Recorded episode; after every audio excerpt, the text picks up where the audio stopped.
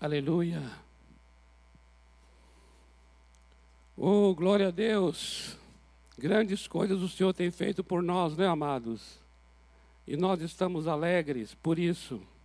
Obrigado, amados. Glória a Deus.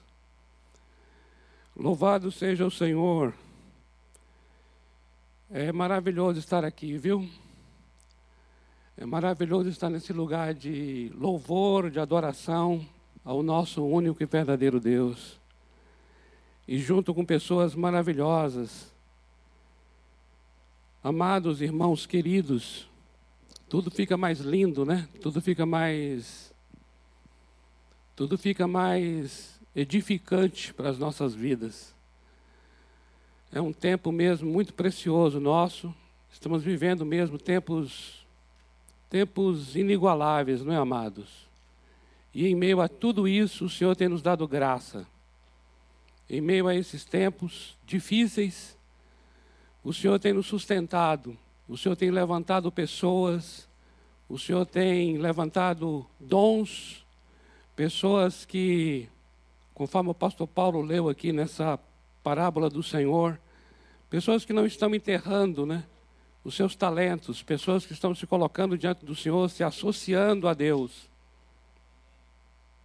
E é maravilhoso nós vermos isso acontecendo. Por isso nós temos que mesmo ter uma palavra de gratidão ao Senhor, de reconhecimento e de louvor ao nosso Deus. Porque em meio a tudo isso, o Senhor tem dado a graça, nos sustentado, nos livrado da praga, nos livrado do mal, o Senhor tem guardado as nossas vidas, as nossas casas. E é motivo de nós aqui trazermos mesmo uma palavra de gratidão ao Senhor. Obrigado, Senhor. Obrigado por pelo modo como o Senhor tem tratado.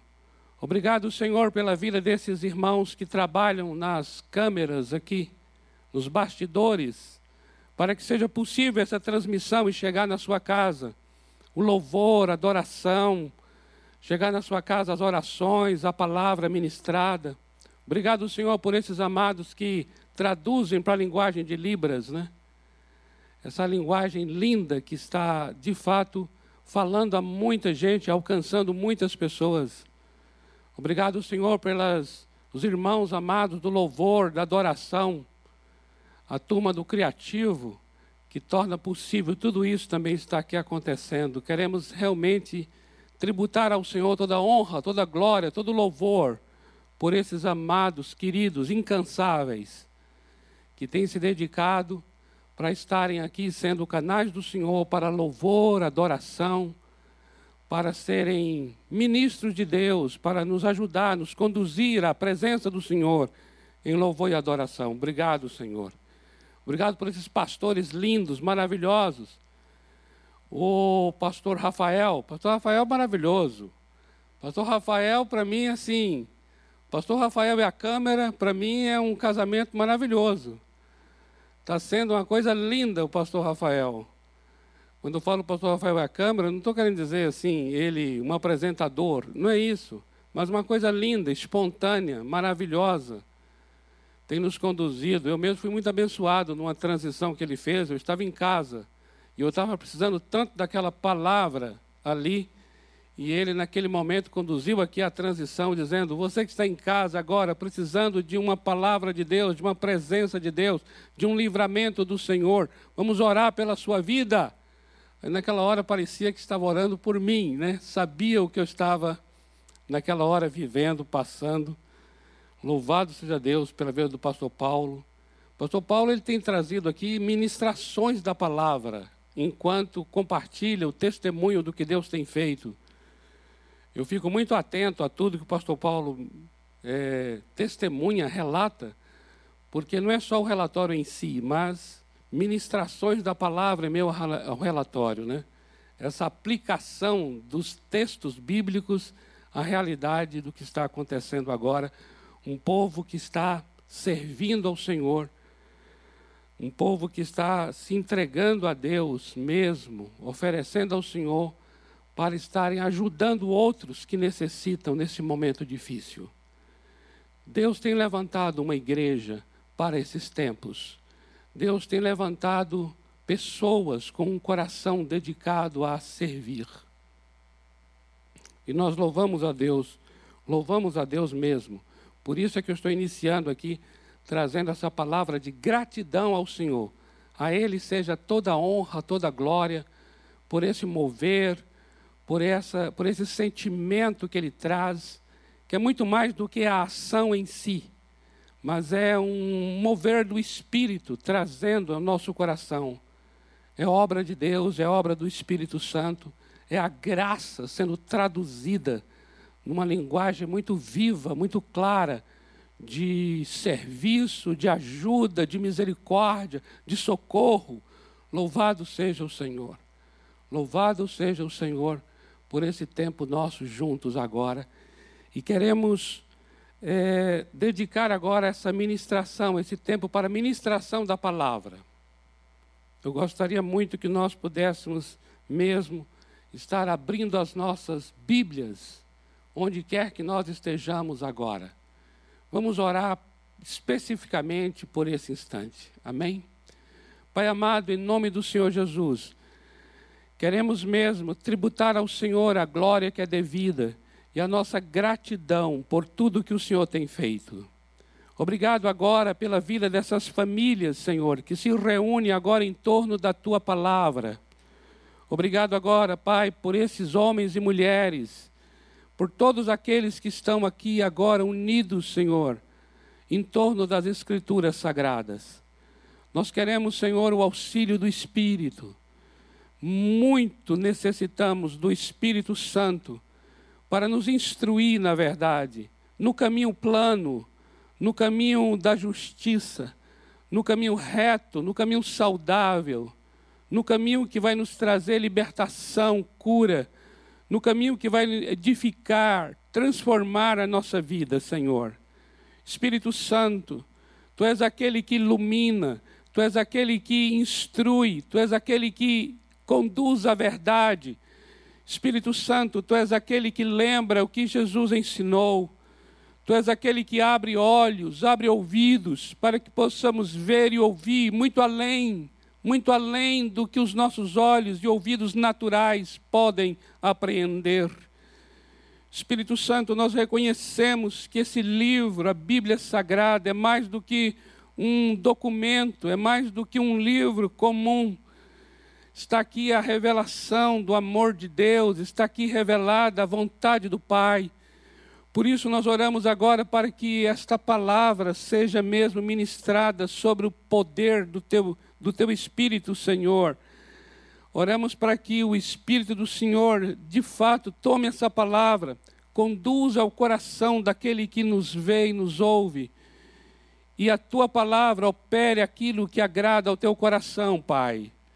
Oramos para que esta palavra não volte vazia, mas ela prospere para aquilo que será enviada. Como uma boa semente, essa palavra encontre agora também um bom coração, um coração fértil, um coração ah, ensinável, um coração quebrantado, para que esta semente frutifique, para que haja transformação mesmo e isso se multiplique para o louvor da tua glória, Pai. Oramos pela condução, pela unção do Espírito Santo nesta manhã, em nome do Senhor Jesus. Amém. Glória a Deus. Uh! Tem que dar um uh! Aleluia!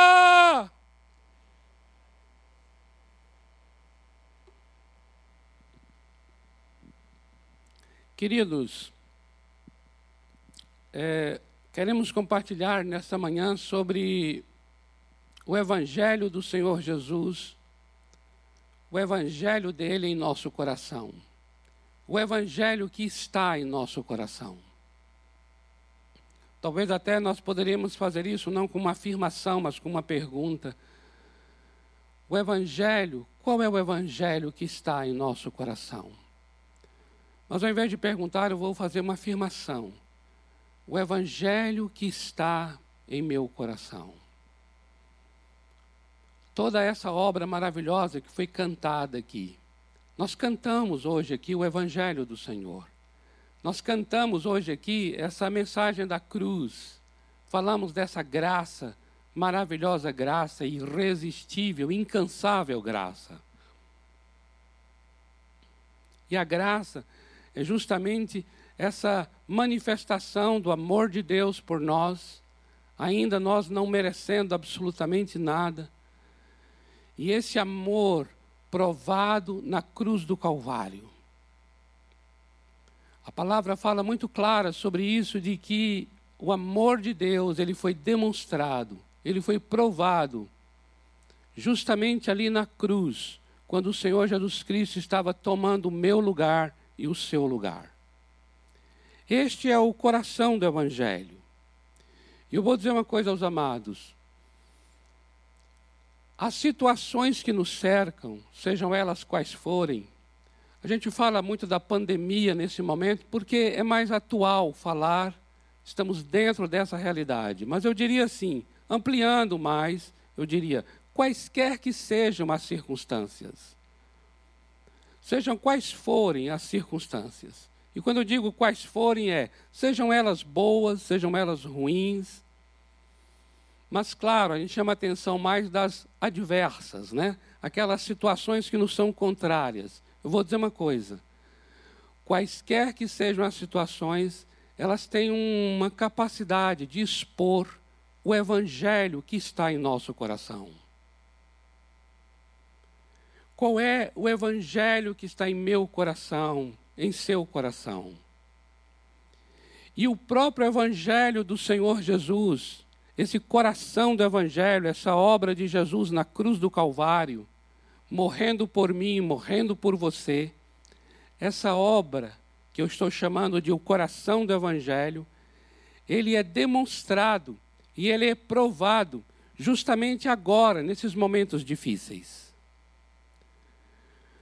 Nós já aprendemos lá com Deuteronômio capítulo 8, no versículo 2, que aquele povo passou por o deserto, e o deserto é um lugar difícil. O deserto sempre traz a imagem de um lugar de escassez. E ali está escrito de maneira muito clara que o nosso Deus foi Ele quem fez aquele povo passar por aquele lugar difícil, a fim de humilhar aquele povo e provar. E aí diz o texto: para saber o que estava no coração. Nós já entendemos que saber o que está no coração tem muito a ver com uma situação difícil que a gente está atravessando fora de nós. Nos aperta, nos angustia, não é verdade? Nos prova, nos testa.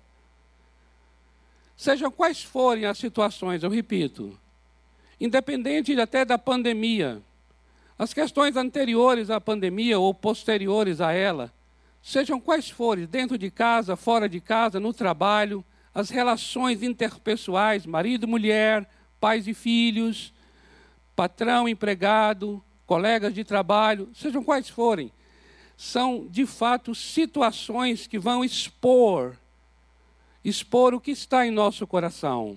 E eu quero aqui agora especificar mais, expor o evangelho que está em meu coração, em seu coração. E quando eu digo evangelho, eu quero dizer expor se de fato em meu coração há essa obra maravilhosa da cruz. Esse entregar-se pela vida do outro. Isso é que eu estou chamando de o centro do Evangelho, a morte e a ressurreição do Senhor. E é interessante, amados, uma coisa que eu descobri na leitura, na experiência com a compreensão, o entendimento, a meditação na palavra, é de que essa obra que Deus realizou em Cristo Jesus, na cruz do Calvário, não foi apenas uma experiência histórica de mais de dois mil anos atrás, mas essa obra é para se tornar uma experiência espiritual para nossos dias atuais. Essa obra de o Senhor Jesus Cristo vindo até nós, tomando a forma de, de homem, na figura humana. Essa obra em que ele é obediente até a morte, morte de cruz, não é somente um, uma obra que Jesus realizou na cruz, que eu estou chamando de uma obra histórica, ou seja, ele de fato, literalmente, subiu naquele madeiro. Ele de fato entregou a sua vida. O seu corpo foi de fato partido, quebrado. O seu sangue foi de fato derramado. É isso que eu chamo de obra histórica. Mas o que nós entendemos na meditação da palavra é que esta obra, que é o coração do Evangelho, não é apenas para nós entendermos como uma obra restrita à história de dois mil anos atrás, mas é uma obra para ser apreendida, para ser experimentada, para ser vivenciada nos dias que nós estamos vivendo. Por isso é que estamos chamando a atenção deste Evangelho em nosso coração. Observe só, deixe-me ler aqui, Efésios capítulo 4, versículo 32, o finalzinho do capítulo 4 de Efésios e o início do capítulo 5 de Efésios. Diz assim: Antes, sede uns para com os outros, benignos. Olha só o texto. Compassivos, perdoando-vos uns aos outros, como também Deus em Cristo vos perdoou. Observa.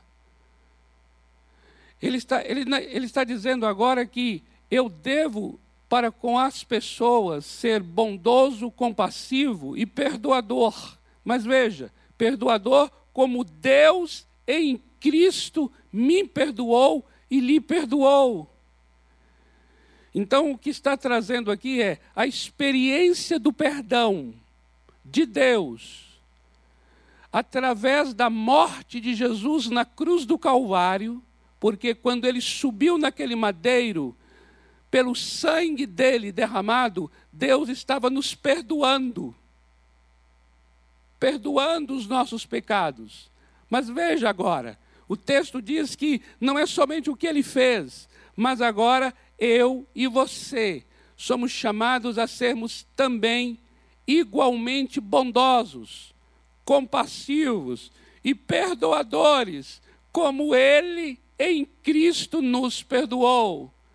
Isso significa que a experiência do perdão do Calvário se torna agora a experiência minha hoje em nossos dias, em nossas relações.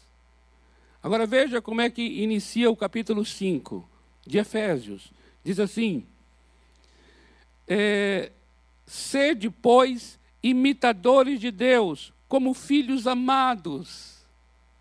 Somos filhos amados. Observa, somos amados. Agora diz: e andai em amor. Eu sou um filho amado, agora eu sou um filho amado que vou andar em amor. Eu vou amar, eu vou andar em amor. Como também, olha o também de novo. Como também Cristo nos amou e se entregou a si mesmo por nós, como oferta e sacrifício a Deus em aroma suave. Que tremendo isso aqui. Então ele não só está falando do que ele fez em relação a nós, mas do que nós faremos em relação aos outros. Está compreendendo? Isso significa então que a experiência do Calvário, que é a experiência da redenção, traz para nós um modelo de relacionamento redentor.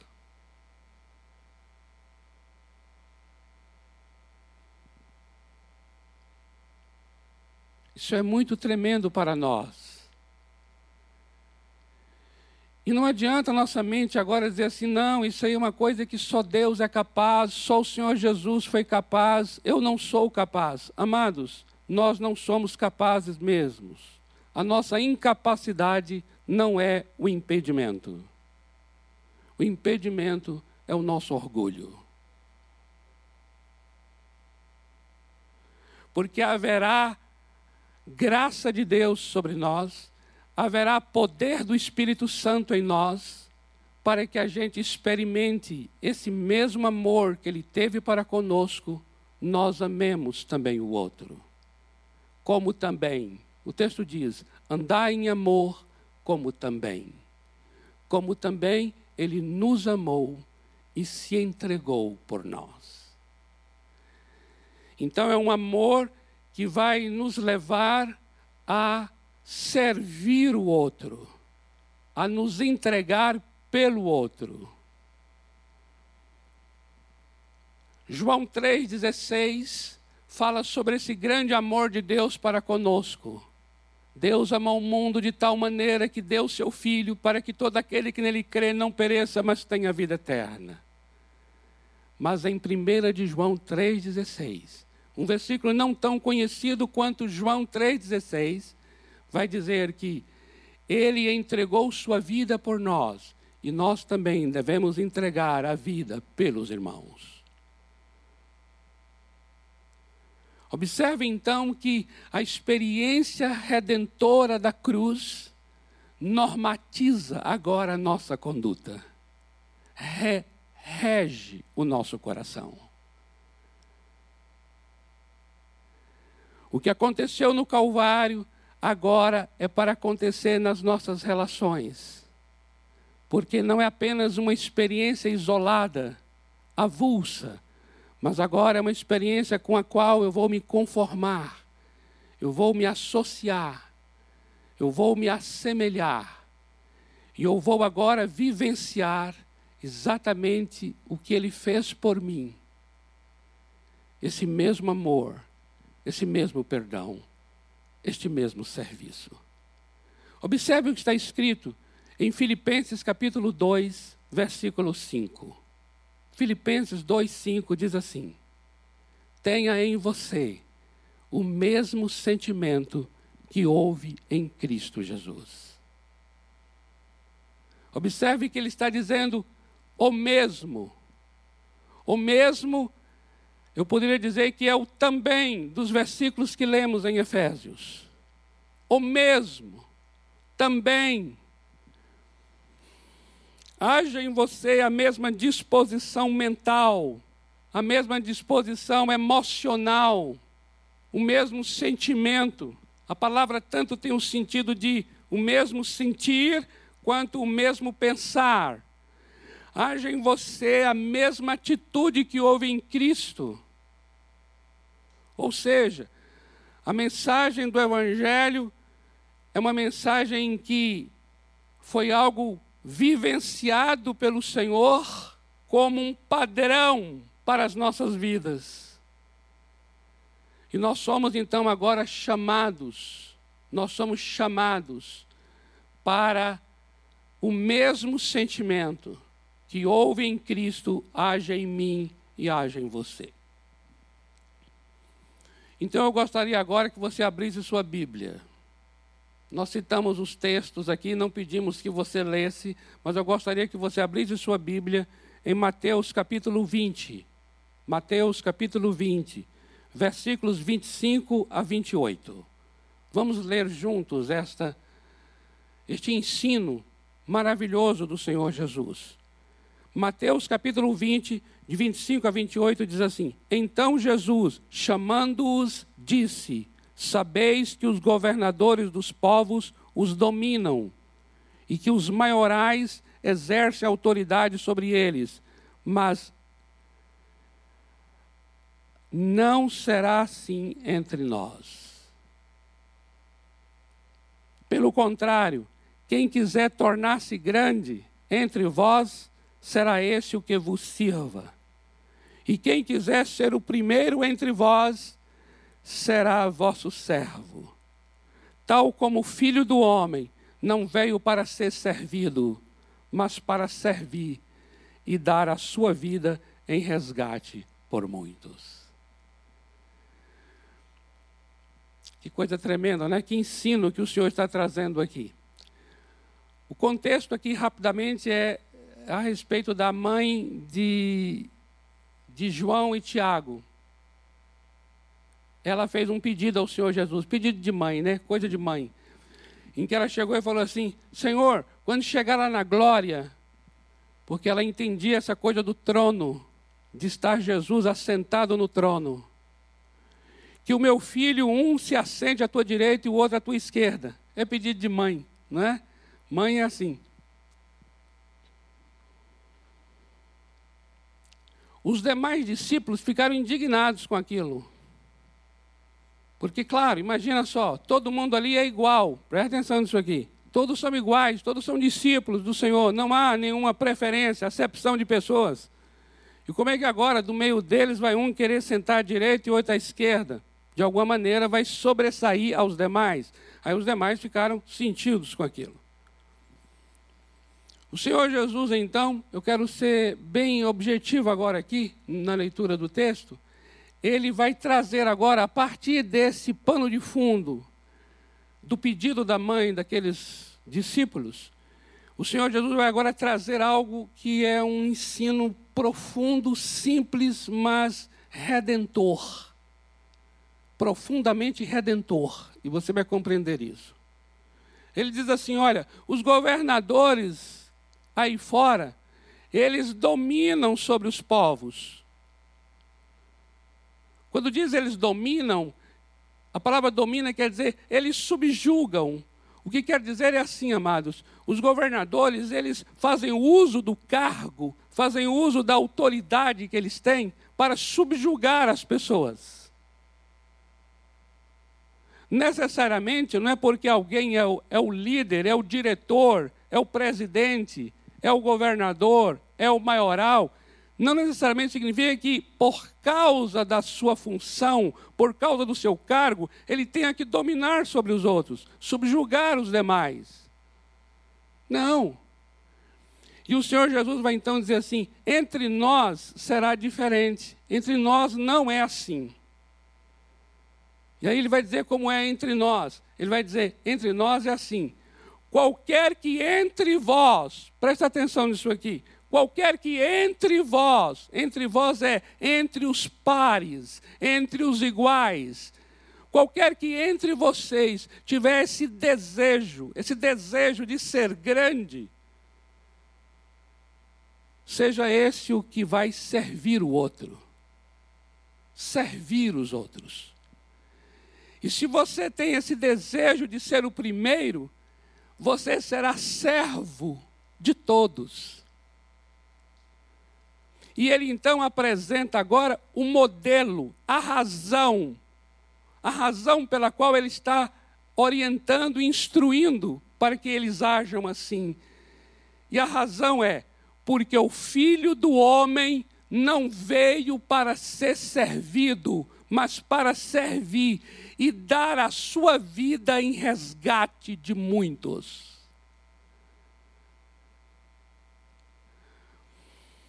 Você vai começando a compreender uma coisa linda do Senhor Jesus, que é a seguinte: a cruz do Calvário, quando ele estava dando a sua vida, essa obra da graça, esse coração do Evangelho que nós estamos falando, ali foi a forma mais tremenda de serviço Ali foi a forma mais tremenda em que ele serviu. Ele nos serviu dando a sua vida, se entregando por nós na cruz do Calvário.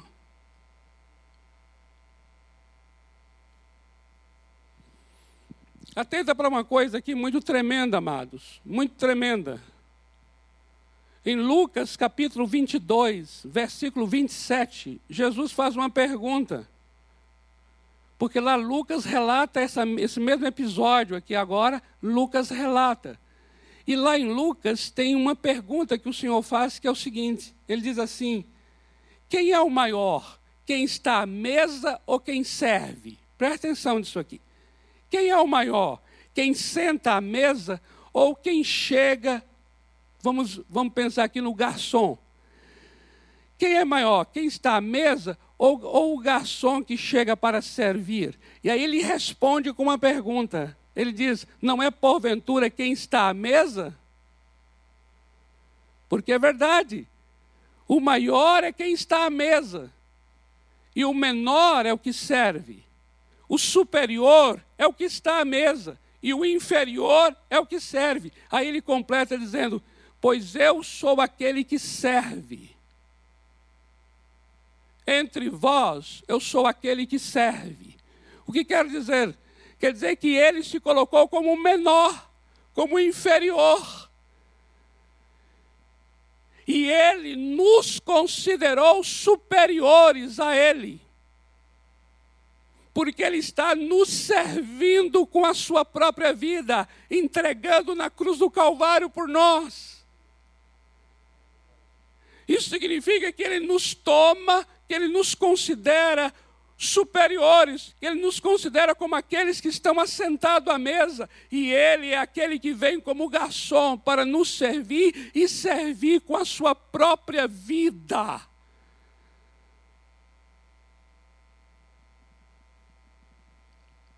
O que ele está fazendo aqui? Ele não está tendo compaixão de si mesmo para ter compaixão de nós. Eu queria lembrar uma coisa para vocês agora aqui. De uma experiência do Senhor Jesus com os seus discípulos, quando ele anunciou que ele iria para Jerusalém morrer na cruz. Ele iria cumprir o Evangelho, o coração do Evangelho, que era morrer na cruz. Isso está em Mateus capítulo 16, a partir do versículo 21. Do versículo 21 ao 25. Presta atenção nesse momento. Jesus anunciou que ele iria para Jerusalém morrer na cruz. O apóstolo Pedro então diz: Não, Senhor, isso de modo algum te acontecerá. Tem compaixão de ti mesmo. E aí o Senhor Jesus volta para Pedro e diz: Arreda Satanás, porque você só sabe das coisas que são, você só entende das coisas que são dos homens e não das coisas que são de Deus. Olha isso, amados. O que é a coisa que é do homem? A coisa que é do homem é, é, é ter compaixão de si mesmo, é preservar a sua própria vida, é olhar para si. Ter compaixão. É, coisas que são dos homens têm a ver com o desejo de ser grande, o desejo de ser o primeiro. Isso é próprio de nós. Isso é próprio de nós. E naquela hora ali, é muito forte você entender que é o diabo quem fala através de Pedro, revelando a mentalidade de Satanás naquela hora. Tem compaixão de ti, mas se Jesus tivesse compaixão dele mesmo, ele não teria compaixão de nós. Se ele tivesse compaixão dele mesmo, ele não morreria naquela cruz. Se ele tivesse compaixão dele mesmo, hoje não estaríamos salvos. Se ele tivesse compaixão dele mesmo, hoje não estaríamos sarados, curados e libertos. Mas naquela hora ele foi contra a sua vida para ir a favor da minha e da sua o que ele fez foi negar-se a si mesmo. Esse é o ponto. Aqui é o ponto, amados. Ele negou a si mesmo e por isso ele tomou a cruz. E por isso ele foi para a cruz no sentido literal, histórico, a cruz real, a, a, a cruz de madeira.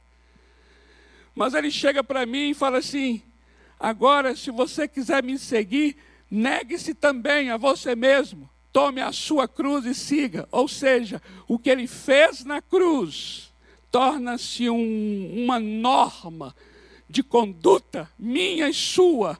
Então ele está dizendo assim: não considere a sua vida por amor daqueles que estão ao seu redor.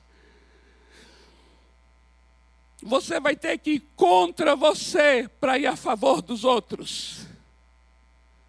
Você vai ter que não ter compaixão de si para ter compaixão dos outros.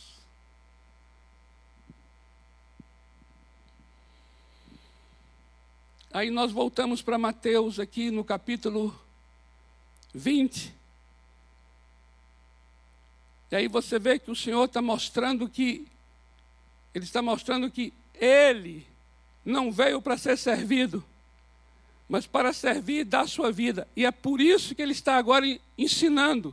Ele está ensinando o quê? Ele está ensinando assim: olha, não, se você quer ser grande, é um desejo que você tem, e eu diria até que é um desejo natural que você tem. Pode ser que alguns tenham motivações egoístas para ser grande ou motivações louváveis para ser grande. A questão não é essa. Se você quer ser primeiro, ok. Agora eu vou dizer a você como isso vai acontecer.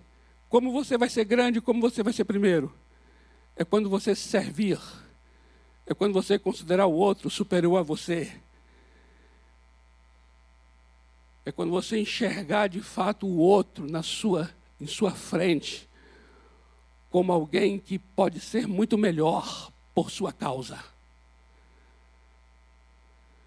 Quando você, principalmente até entre os iguais, se coloca como aquele para dizer assim: Senhor, a capacidade que o Senhor me deu, os dons que o Senhor me deu, a sensibilidade que o Senhor me deu, a sabedoria que o Senhor me deu, eu quero, eu quero colocar diante do Senhor para servir essas pessoas que estão aqui comigo, para que elas sejam pessoas melhores e para que elas sejam profissionais melhores, para que elas sejam ministros melhores, obreiros melhores. Eu não quero ter a pretensão da grandeza, eu quero ter a disposição interior para servir. E eu sei que o Senhor diz que se eu tiver essa disposição mental, como Jesus Cristo teve, o Senhor mesmo me exaltará, porque eu não sei ser grande, mas tu és o Deus da grandeza. Grandeza é da tua competência. Eu não sei ser o primeiro. Eu não tenho habilidades psíquicas e emocionais para saber ser o primeiro e nem para saber ser grande. Porque pode acontecer que eu vou ter que manipular pessoas, instrumentalizar pessoas para poder ser grande. Mas o Senhor é perito em grandeza. O Senhor é perito em ser o primeiro, porque o Senhor já é grande por natureza. Por isso, só o Senhor tem habilidade, capacidade de me tornar grande e de me colocar como o primeiro. Não farei da grandeza a minha pretensão, farei do serviço a minha disposição interior. Eu quero amar esse meu irmão que está diante de mim. Eu quero considerá-lo acima até da minha própria vida, e todo dom, toda beleza que o Senhor me deu e me concedeu, eu quero que seja a serviço de tornar essas pessoas melhores do que elas são como pessoas, e como obreiros, e como ministros, e como profissionais, e como trabalhadores, e como maridos, e como esposas, e como filhos.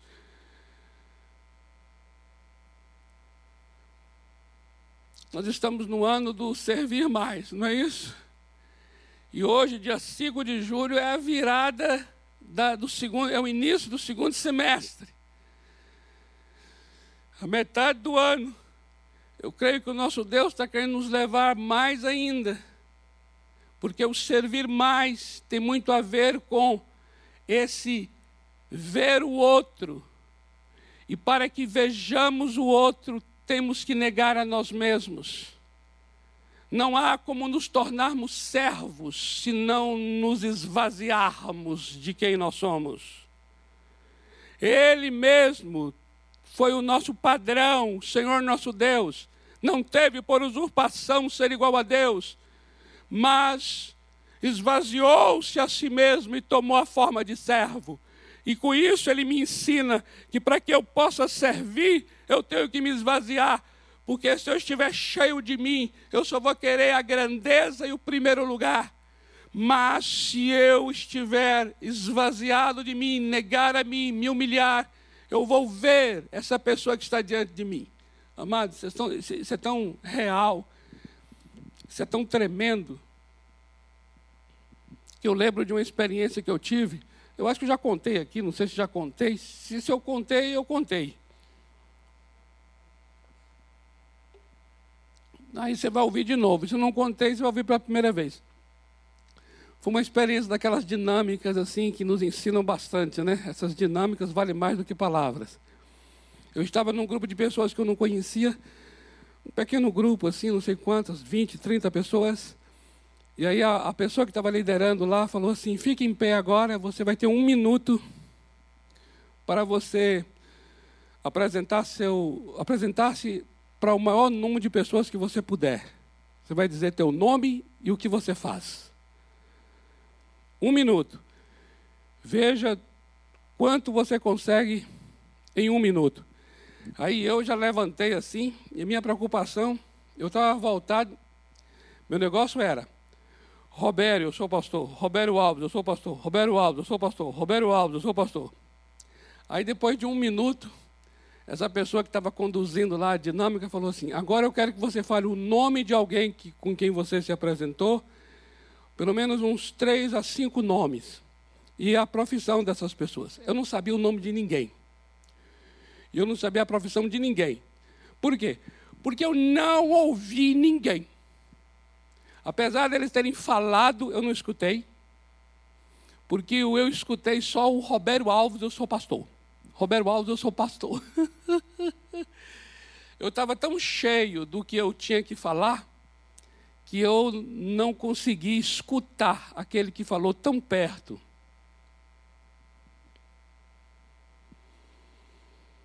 Aí depois a pessoa falou assim: sabe por quê? Porque você prestou atenção demais em você e não no outro. Então agora vamos fazer a experiência de novo, mas dê atenção agora a quem está falando. Amados, eu não conseguia nem mais ouvir o meu nome e o que eu fazia. Na hora não me interessava eu me importei com aquele que falava e o que ele fazia. Eu creio que mais ou menos uns cinco a sete nomes eu soube de o que o nome da pessoa completo e o que ela fazia. Isso é tremendo. Foi uma coisa muito simples, mas foi uma coisa que me ensinou profundamente. A gente tem um, a gente tem todo o nosso mecanismo de visão, nosso mecanismo de audição. Mas Ouvir e ver não depende unicamente desses mecanismos. Ouvir e ver é algo que é uma disposição interior. Você pode ter uma escuta redentora em relação a alguém que fala, como você pode ter uma escuta só voltada para o que você mesmo está falando. E quando eu digo escuta redentora, é você de fato se esvazia do que você está querendo dizer e presta atenção no que o outro está falando. Você direciona o seu ouvido para ouvir e os seus olhos para ver.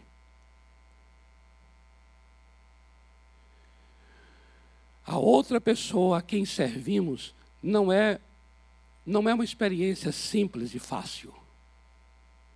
Quando a gente fala assim, ah, vamos servir aos outros, servir os outros, parece algo assim fácil de ser compreendido. É fácil de ser compreendido, eu diria, mas a experiência de ver o outro e de ouvir o outro, ela depende diretamente desse esvaziar-se ou desse negar-se a si. Nós somos pessoas, o que é muito próprio de nós é sermos servidos, é chegar num lugar, é chegar no templo, é chegar no trabalho, é chegar na casa, e de alguma maneira nós estamos muito autocentrados, voltados para nós. Mas o Senhor diz: Eu não vim para ser servido, mas para servir e dar a minha vida em resgate de muitos. A experiência redentora é uma experiência que exige de mim esse negar-me a mim, para poder ver o outro na sua necessidade, no seu drama, no seu grito. Isso começa dentro de casa, começa com aqueles que estão mais próximos de nós. Essa experiência maravilhosa de ter o outro como superior e você como aquele que serve. Eu digo mais uma coisa, para encerrar. A experiência redentora do Calvário foi um serviço aos inimigos. Foi um serviço que ele prestou aos blasfemos em relação a ele mesmo.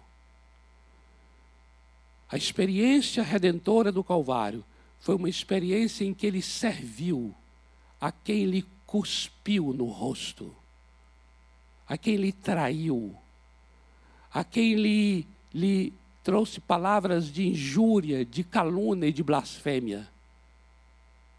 Deus prova seu amor para conosco em que Cristo morreu por nós, sendo nós ainda pecadores. Preste atenção, ainda pecadores. Isso quer dizer que é um amor, que é um serviço para com aquele que lhe é hostil, para com aquele que lhe é contrário.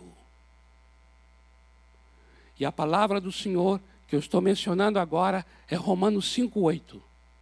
Mas em Romanos 5,5 diz que este amor, este amor que foi provado na cruz do Calvário, ele foi derramado em meu coração e no seu coração. Nós podemos ter a experiência redentora em nossas relações. Nós podemos hoje ter a experiência redentora em nosso serviço. A minha oração em meu favor e em teu favor é que o servir seu seja alinhado com a obra da cruz. E o princípio redentor do Calvário seja experimentado quando você estiver servindo alguém. Vamos orar?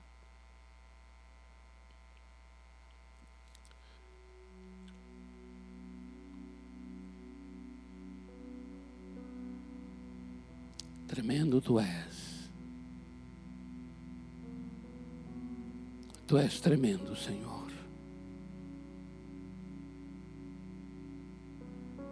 Eu oro pelo teu grande amor, que já foi derramado em nosso coração. O Evangelho que está em nosso coração. Eu quero abençoar agora cada homem, cada mulher, para que tenha um coração humilde um coração quebrantado.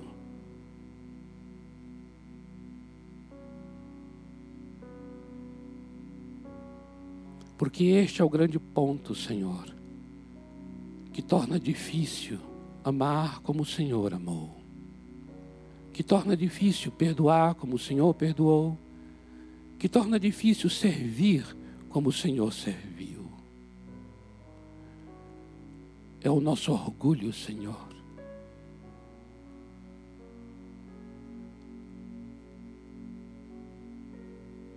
Estamos muito cheios de nós mesmos, Senhor.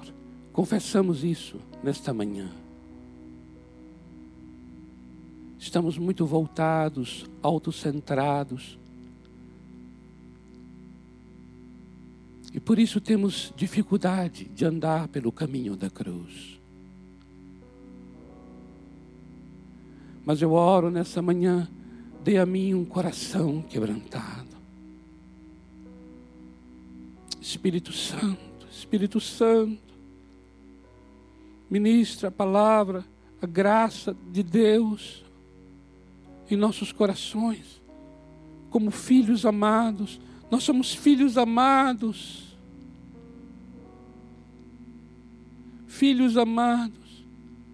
E o Senhor nos chama agora para andar em amor, como o Senhor nos amou e se entregou por nós Filhos amados, filhos amados, nessa manhã de domingo, filhos amados, tragam seus corações ao Senhor, se humilhe diante do Senhor, filhos amados. Queremos andar neste amor com que o Senhor nos amou. Queremos Queremos abençoar pessoas com esse mesmo amor com que fomos amados. Queremos perdoar pessoas com o mesmo amor com que fomos amados. Queremos servir, servir Queremos ter olhos para ver o outro como superior a nós mesmos. Queremos tomar a água com a bacia e a toalha. Queremos nos abaixar e lavar os pés dessas pessoas que estão cansadas, amarguradas, sobrecarregadas e exaustas. Queremos ter compaixão delas Queremos amar essas vidas onde elas estiverem, ó oh Deus. Oh Deus, haja nesta igreja o mesmo sentimento que houve em Cristo Jesus. Haja em nós o mesmo sentimento. O Evangelho, a obra do Calvário, agora se manifeste através de nós. Através de nós. Eu quero servir, eu quero servir mais, eu quero servir mais, eu quero olhar, eu quero ver, eu quero enxergar as pessoas. Eu quero ter um olhar redentor, eu quero ter uma escuta redentora, eu quero ter uma fala redentora, eu quero ter uma ação redentora. Eu quero me colocar no lugar daquele outro que está diante de mim, ó oh Deus. Ó oh Deus. Obrigado, Senhor, pelo teu grande amor para conosco. Obrigado pelo teu grande serviço em nosso favor. Obrigado, Senhor Jesus. Senhor Jesus, eu quero te agradecer, amado, porque tu não consideraste tua vida preciosa para ti mesmo, mas entregaste a tua vida na cruz em meu favor. Obrigado, Jesus, porque tu foste uma enfermidade na cruz para que eu seja sarado. Obrigado, Jesus, porque tu foste maldito, maldito naquele madeiro, para que eu seja abençoado. Oh, obrigado, Jesus, obrigado, Jesus. Oh, Jesus, Jesus, Jesus amado. Obrigado porque tu não tiveste compaixão de ti mesmo, por causa da compaixão que tiveste por mim, por nós, por nós. Oh, haja em nós, haja em nós o mesmo sentimento que houve em ti, amado. Haja em nós o mesmo sentimento que houve em ti, amado Senhor Jesus. Aleluia. Se você está vendo e ouvindo essa palavra pela primeira vez, talvez você não tenha nem dimensão do grande amor de Deus por sua vida, o que Ele fez, considerou você superior a Ele ele tomou a forma de servo, humilhou-se e foi obediente até a morte morte de cruz para poder te livrar, para poder te salvar. Então eu gostaria de falar a você, se você ainda não teve essa experiência da salvação, essa experiência da redenção, está ouvindo agora o que o Senhor Deus fez pela sua vida e você gostaria de tomar essa decisão e dizer sim, eu quero, eu quero responder a esse grande amor. Ele entregou-se por mim, ele veio me servir. Eu aceito, eu recebo o seu serviço em meu favor. Eu quero receber esse amor de Deus em meu coração. Eu quero ser salvo. Eu quero nascer de novo. Eu quero ter a vida eterna. Então tem aí um número que aparece na tela, justamente para você ligar para esse número se é esse o assunto, se é isso que você deseja. E através dessa ligação você vai estar dizendo: sim, eu quero. Eu quero conhecer mais a esse, esse Deus, eu quero conhecer mais do amor de Deus em favor da minha vida. E eu vou dizer uma coisa: Ele se tornou servo para que você tenha vida. E agora transforma você num servo, para você também, através de você, esse amor acontecer. E através de você, esse mesmo amor alcançar muitas outras vidas, em nome do Senhor Jesus.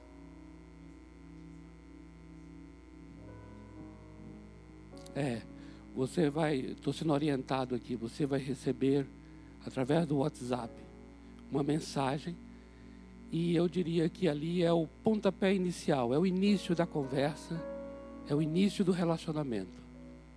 Que nós queremos como igreja é servir você. Com tudo aquilo que Deus nos tem dado, nós queremos transferir e ministrar em sua vida. Com o mesmo amor com que fomos amados, nós queremos lhe amar. E que você venha fazer parte dessa família, para que também através da sua vida, você possa abençoar muitas outras. Essa é a nossa oração. Pai, muito obrigado pela tua palavra, obrigado pelo teu grande amor. Eu abençoo agora cada família, cada homem, cada mulher cada pessoa que nos vê, nos escuta.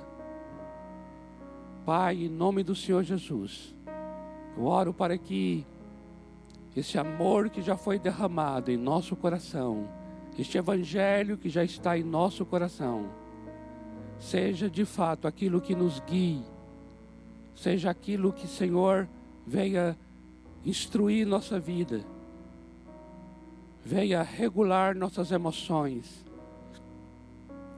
venha orientar nossos afetos. Eu oro para que este Evangelho do Senhor venha orientar as nossas afeições, os nossos pensamentos e as nossas ações. Uma semana, Senhor, de servir o outro, do mesmo modo como fomos servidos pelo Senhor. Assim nós abençoamos cada membro desta casa Abençoamos cada vida, onde quer que esteja, em nome do Senhor Jesus. Amém.